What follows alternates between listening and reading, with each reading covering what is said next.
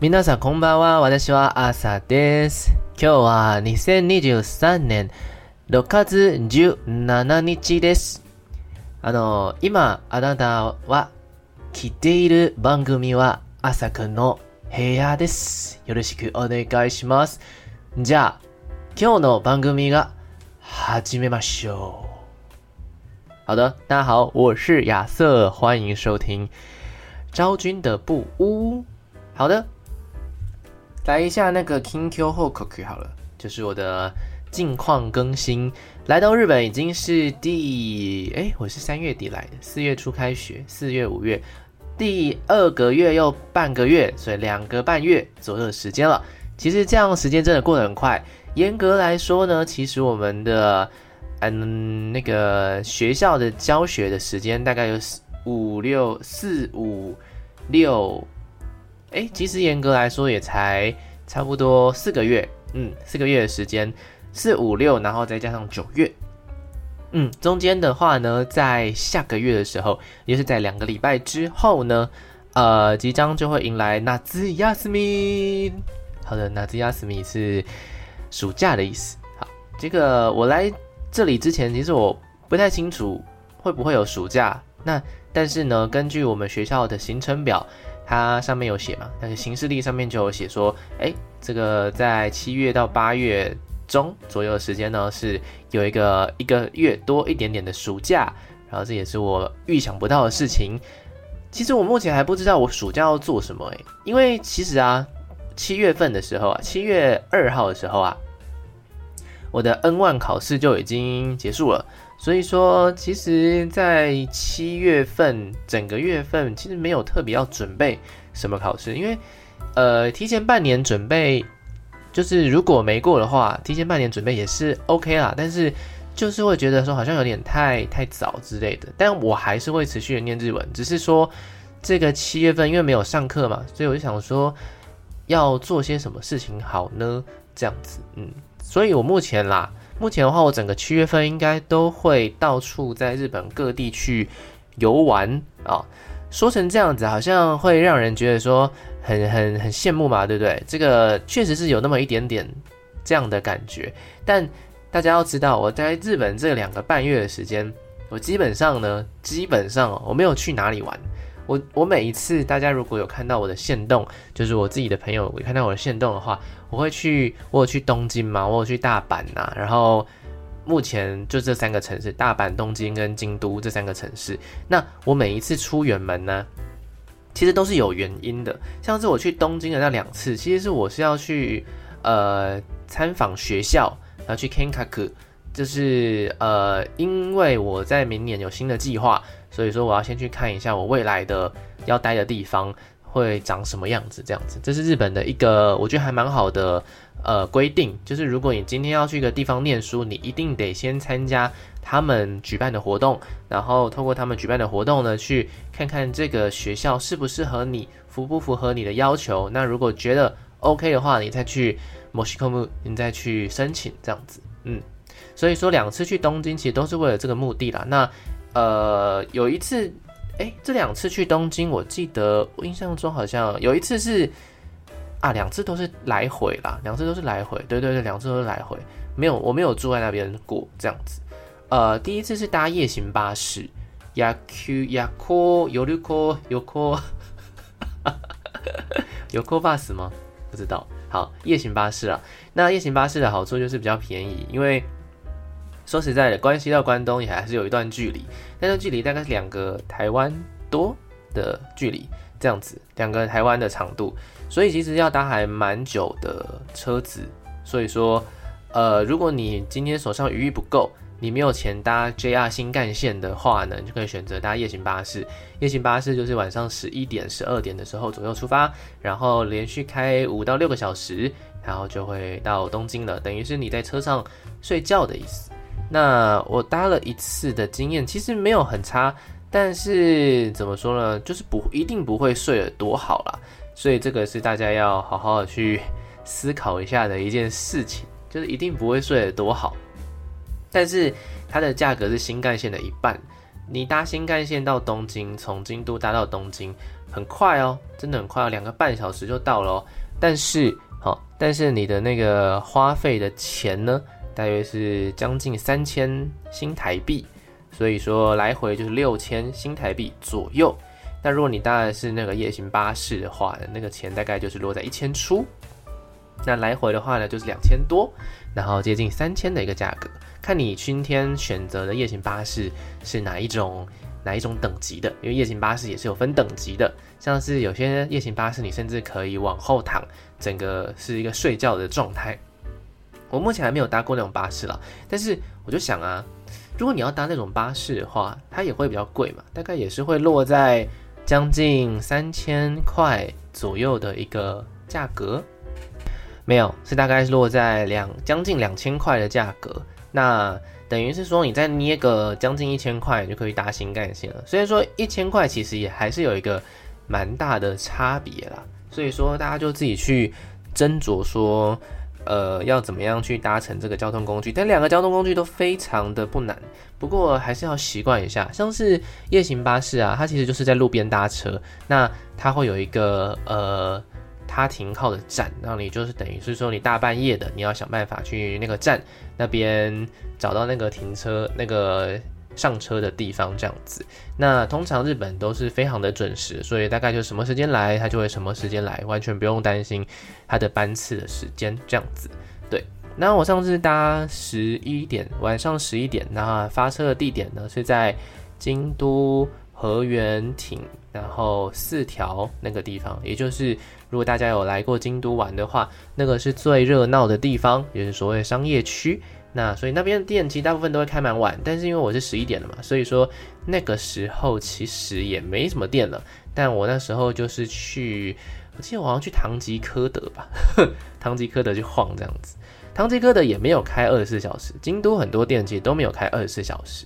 目前我看到有开二十四小时的，只有一些药妆店、跟超市，还有 Seven Eleven 那些便利商店是有开二十四小时的。其他呢，很多的像是因为大家如果有印象的话，其实台湾的唐吉诃德，我印象中是开二十四小时的吧？对，台湾的是开二十四小时的。然后我记得东京的唐吉诃德也是开二十四小时。所以说，其实你什么时间要去都可以。那呃，如果没有记错的话，在京都的唐吉诃德好像只开到凌晨一点钟左右，我也忘记了。反正那个时候我就没事，我就去逛唐吉诃德啊。逛完之后就去搭车，嗯，大概是这个样子。那如果是搭新干线的话呢？新干线的朋友就会你要去买乘车券这样子。乘车券跟，呃，这个有点麻烦哦，这个有点难说明，因为。你如果要搭新干线，你其实要拿两张票，这个是我一开始不知道的事情。那一个是乘车券，一个是好像就是新干线的那个券这样子，我忘记了。反正就是你会拿到两张两张票，或者是说你在买票的时候，你就是连续按两个，那它就会把它印在同一张上。那你这样子去做使用，你少任何一张其实都不行。像大家可能就会觉得说，哎，之前在那个机器上面买啊，你就会看到有一个价格是从京都到那个大京都到东京的一个价格，然后那个落价格大概是落在五六千块左右的日币，然后就觉得，哎，比想象中便宜耶。但是明明就听说是一万多日币啊，怎么会是这个钱呢？然后你就会发现，哎，其实你还少买了一张票。那你那张票的话，代表的不是你搭这个 JR 新干线，而是说你从这个车站移动到那个车站的一个证明。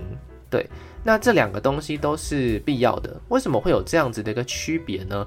其实是因为，因为 JR 它所附属的这个车子有非常的多种。那它不是只有新干线，大家一般搭，如果你有去过东京的话，你一般搭的山手线，它其实也是 JR 的一个。呃，路线你可以去做使用，但是 JR 就不是那个山手线就不是新干线嘛？哦，这个大家有有疑惑吗？讲到这边很很混乱哈。JR 是这间公司的名字，这间铁道公司的名字，你到日本各地你都会看到这个这两个英文字母。那 JR 就是以方便著称，然后又可以长距离移动的一个很重要的日本的交通方式，这样子。那如果你今天是搭山手线的话，它就不是新干线的车子，就等于是他们底下呢，其实有分非常不同、非常多不同种类的车子。那新干线就会比较贵一点，因为新干线的话呢，它其实是跨城市的，嗯，它是在城市与城市之间移动，就像是我从京都要移动到东京，那搭了新干线会是一个比较呃需要。换线式的一个方式。那如果你今天是搭三手线的话，你其实不会离开东京，你就是一直在东京里面。所以这两个价格其实是有差别的，对。所以说，呃，你要搭新干线的话呢，你就会要再多买一张票。那这两张票加起来呢，大约就是一万三、一万四左右的日币一趟这样子。所以其实真的是不便宜啦，但是真的是很快，而且说实在的，也是蛮干净的。因为新干线嘛，就很像我们的高铁一样，这两个东西应该是一样的东西。新干线跟高铁应该是一样的东西，嗯，所以说，我第一次啊，我第一次在买票的时候，我就非常的疑惑，我就遇到了一件，就是我从来没有想到我会遇到的事情，因为我那个时候就是做了一件最。最可能连日本人都会搞混的事情，对，因为我看到我在那个窗口，我后来是去窗口买票，我本来想要在机器买票，但我后来是去窗口买票，但我发现那个窗口买票的人也一堆都是日本人，我就发现，哎，其实不是只有我们不知道这个到底要怎么办这样子。好，这个要怎么解呢？来告诉大家，就是，呃，你今天嘛，你今天的话呢，你是要，我是我那个时候的状况是要搭三手线。我搭三手线到那个，呃，那个站叫什么站来着？品川，品川吧，品东京的品川站。嗯，然后是搭三手线，然后因为到品川站，我才可以转那个 JR，然后搭到京都这样子。因为品川是一个比较大的车站，但它又没有京都车站这么大，到我可能会迷路的状况。品川就是一个蛮好的转车点这样子。那很好的一件事情就是 JR 公司所属的列车呢，他们可以站内转车，所以你不用特别跑去外面，可能转其他的车子这样子。但这个是好处，也是坏处，就是呢，我刚刚不是有跟大家讲吗？其实新干线的车子跟山手线的车子是不一样的，所以说你今天如果你拿着山手线的车票，你就会发现说，诶，你怎么一直在站内？但你要进去新干线的那一个呃过票口了。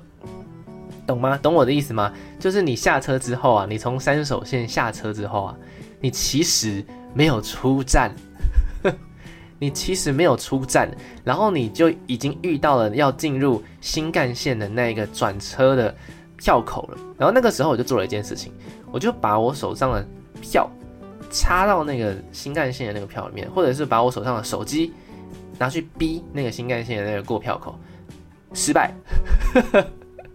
然后我一直不知道为什么，不知道为什么失败这样子。然后后来我就是想了超级久，然后 Google 超级久都没有人可以回答我这个问题。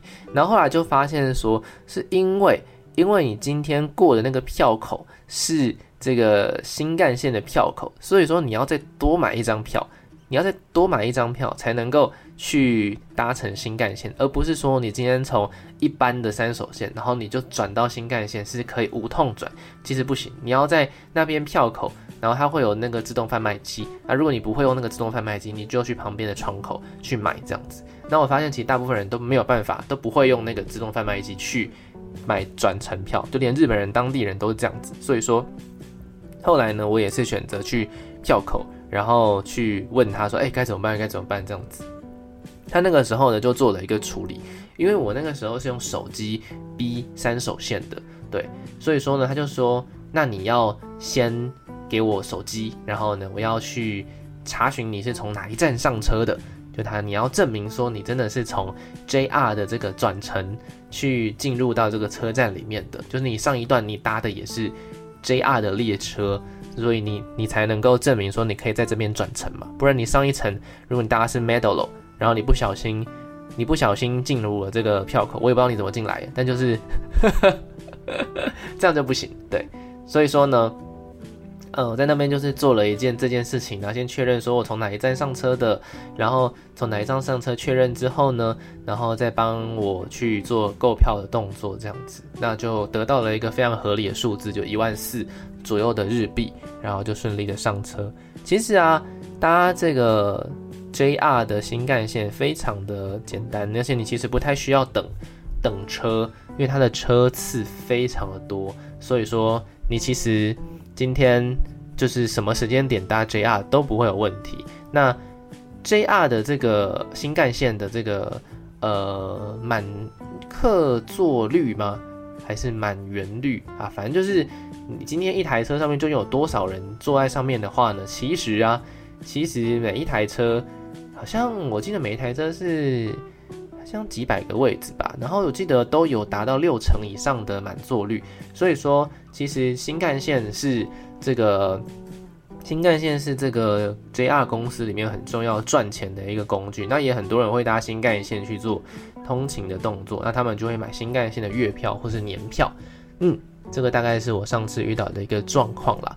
那如果有兴趣在关东跟关西通勤的朋友，或是你今天来日本觉得说啊，你就知道把东关东关西一次玩个够的话，其实也不是办不到哦，其实也不是办得到，你是办得到的。你可以，你甚至可以在可能成田机场下飞机，然后你最后在关西机场离开。日本这样子，嗯，或者是你在关西机场下，然后成田机场离开台湾。我记得好像关西应该比较近啊，对啊，关西啊，关西比较南边嘛，关西机场比较近啊。所以如果要玩的朋友的话，就是看你怎么去安排你的行程，嗯，大概是这样子。所以目前啊，其实在日本的交通方式，我已经尝试了非常多种了，像是。呃，刚刚讲的其实是最长程的嘛，叫做新干线。就我已经搭了两个多小时的新干线，然后全速冲刺冲到东京，然后再冲回来这样子。然后我也搭了夜行巴士嘛，就是最便宜，然后但是速度是最慢的一个交通工具。那当然哦，中间还有一些中间速度的交通工具可以来跟大家稍微的分享一下。就是呢，你如果平常通勤的话，他们也是有那个 Metro，Metro 就是 Metro，Metro 就是地下铁。所以说，你平常也可以搭地下铁去做通勤，但是，好，这边要提醒大家，如果你是要来京都玩的朋友，但是京都呢，就只有两条，印象中这样子。那个，你有去过高雄吧？嗯，你是高雄的朋友，不是你有去过高雄玩的朋友吧？高雄的那个，呃，高雄的捷运。就是一个十字啊，这、就是南北一条，东西一条，这样子串起来的。那最近有加上轻轨，方便许多，但这个是另外一件事情。好，但是日本也是一样哦，日本京都也是一样哦，大概也就是两条，然后一条是，而且它其实不是很南北，也不是很东西，它就是有一点点弯，有一点点绕的那个路线。所以你今天如果，你今天如果要在京都搭地铁去旅游的话，其实没有那么的方便啦。所以说呢，在这个京都要玩乐的话呢，建议大家可以先上网查一下要怎么搭公车。嗯，这件事情对，要怎么搭公车，以及要在哪些地方搭公车会比较划算。这样子，什么叫划算呢？就是因为啊。因为日本的公车的算法跟台湾不太一样，台湾现在北中南好像都统一了嘛。这个日本京都或者是日本其他地方的公车的算法、车资的算法，其实跟以前的台北蛮像的。以前的台北呢，有曾经有一度的算法，就是你只要逼一次卡就好了，你只要逼一次就好了。那现在呢？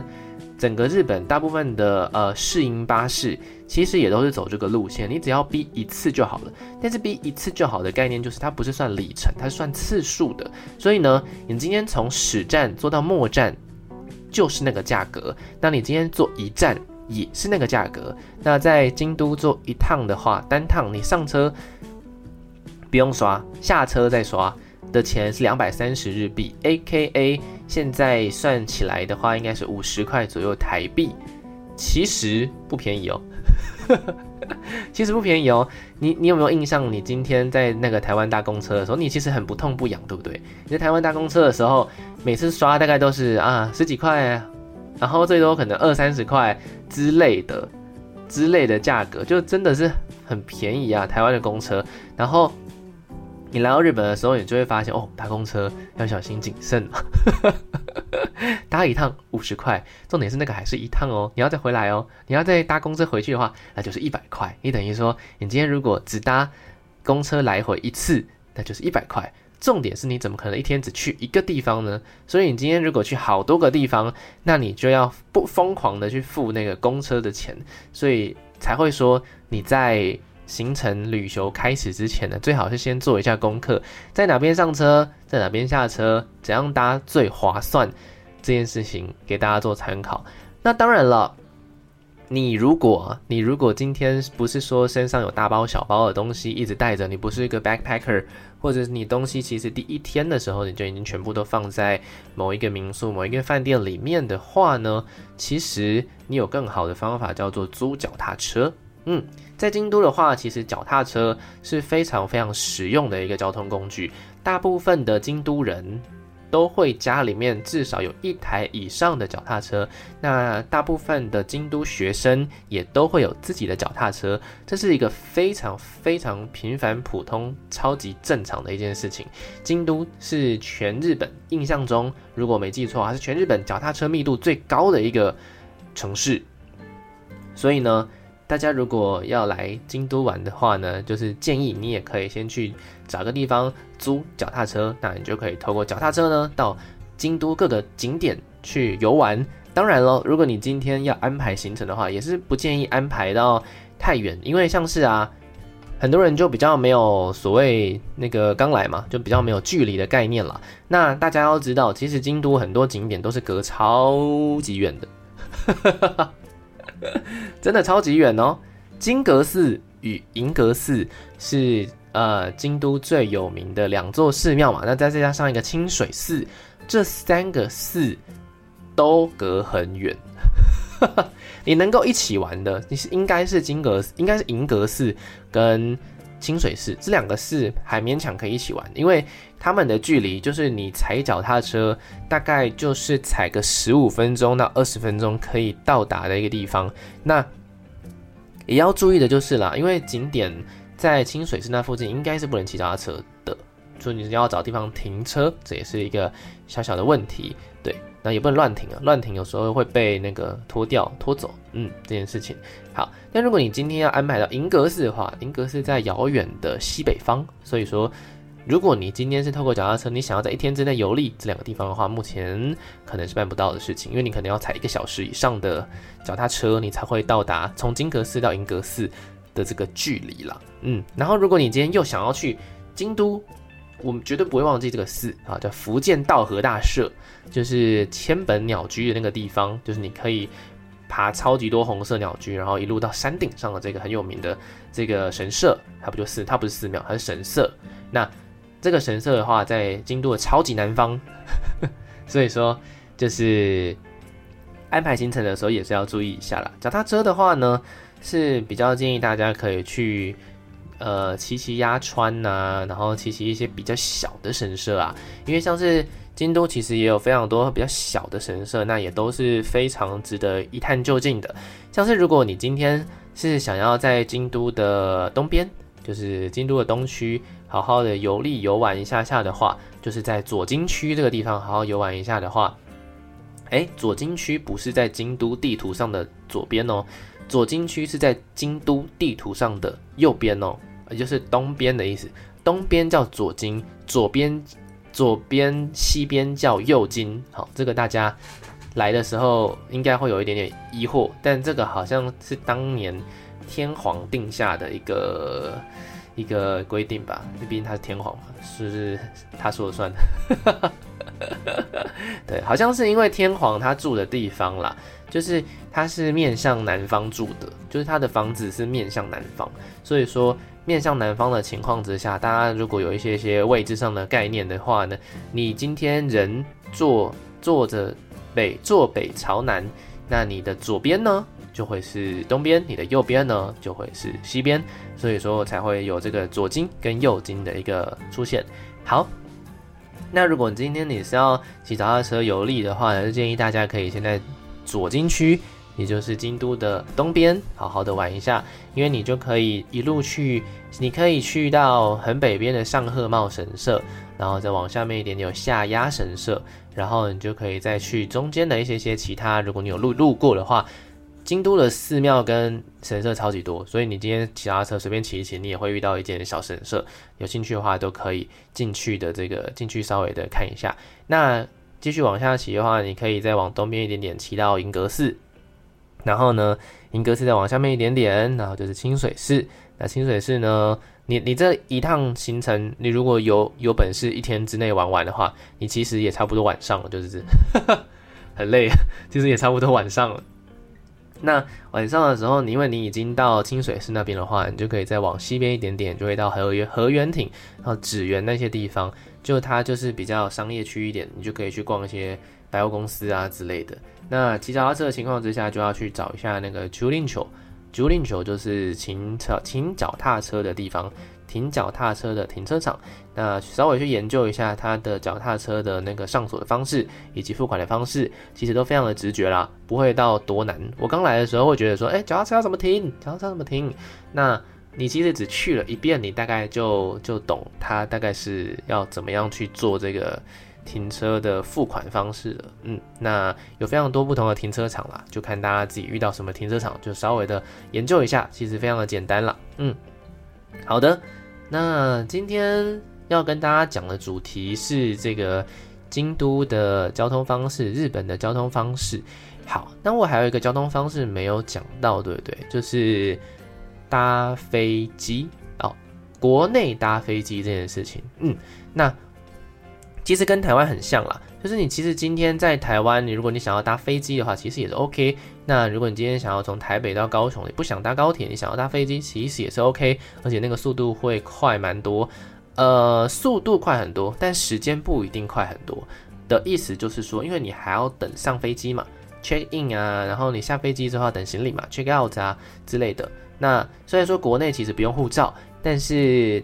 还是要等那个搭飞机的时间，所以虽然说呢，可能从台北飞到高雄大概只要花个三十分钟左右的时间，但是整体来说，你在等上机跟下飞机那个时间，你其实搞不好整体来说还会比搭高铁人还慢一点点，也说不定。那这我不是那么确定，但是那是因为台湾很少的关系嘛，所以说呢，搭高铁会比较方便，就跟在日本可能搭新干线会相对的方便一样。但是因为日本很长嘛，对不对？日本的话有四个区域：北海道，然后本州、四国、九州，然后再往下一点有冲绳嘛。那这些地方的话呢，其实很适合搭国内飞机。如果你今天要去的旅程呢，不是不只是跨县市哦，你今天可能是要跨州了，就是它中间没有连在一起。像是你今天如果要去九州或是北海道的话。其实搭飞机就是一个不得不做的选择，而且说实在的，在日本搭飞机不会比新干线贵哦。我发现这件事情的时候，非常的惊讶哦。原来日本的国内线这么便宜啊！因为我我在下个月的时候，我是要去呃去玩，那我是去蛮蛮远的地方。那这个行程的话呢，我的来回的机票哦。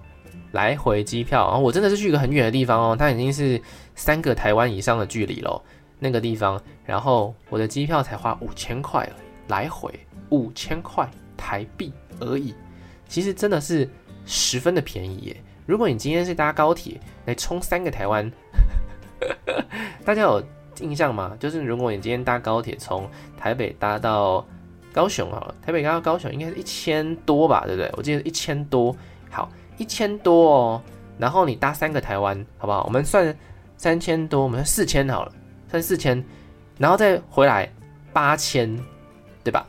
那你你看搭飞机来回也才也才五千，等于是说整整的比那个呃搭路上的交通工具还要便宜了将近两倍，二分之一左右的一个价格，所以其实是非常的划算的。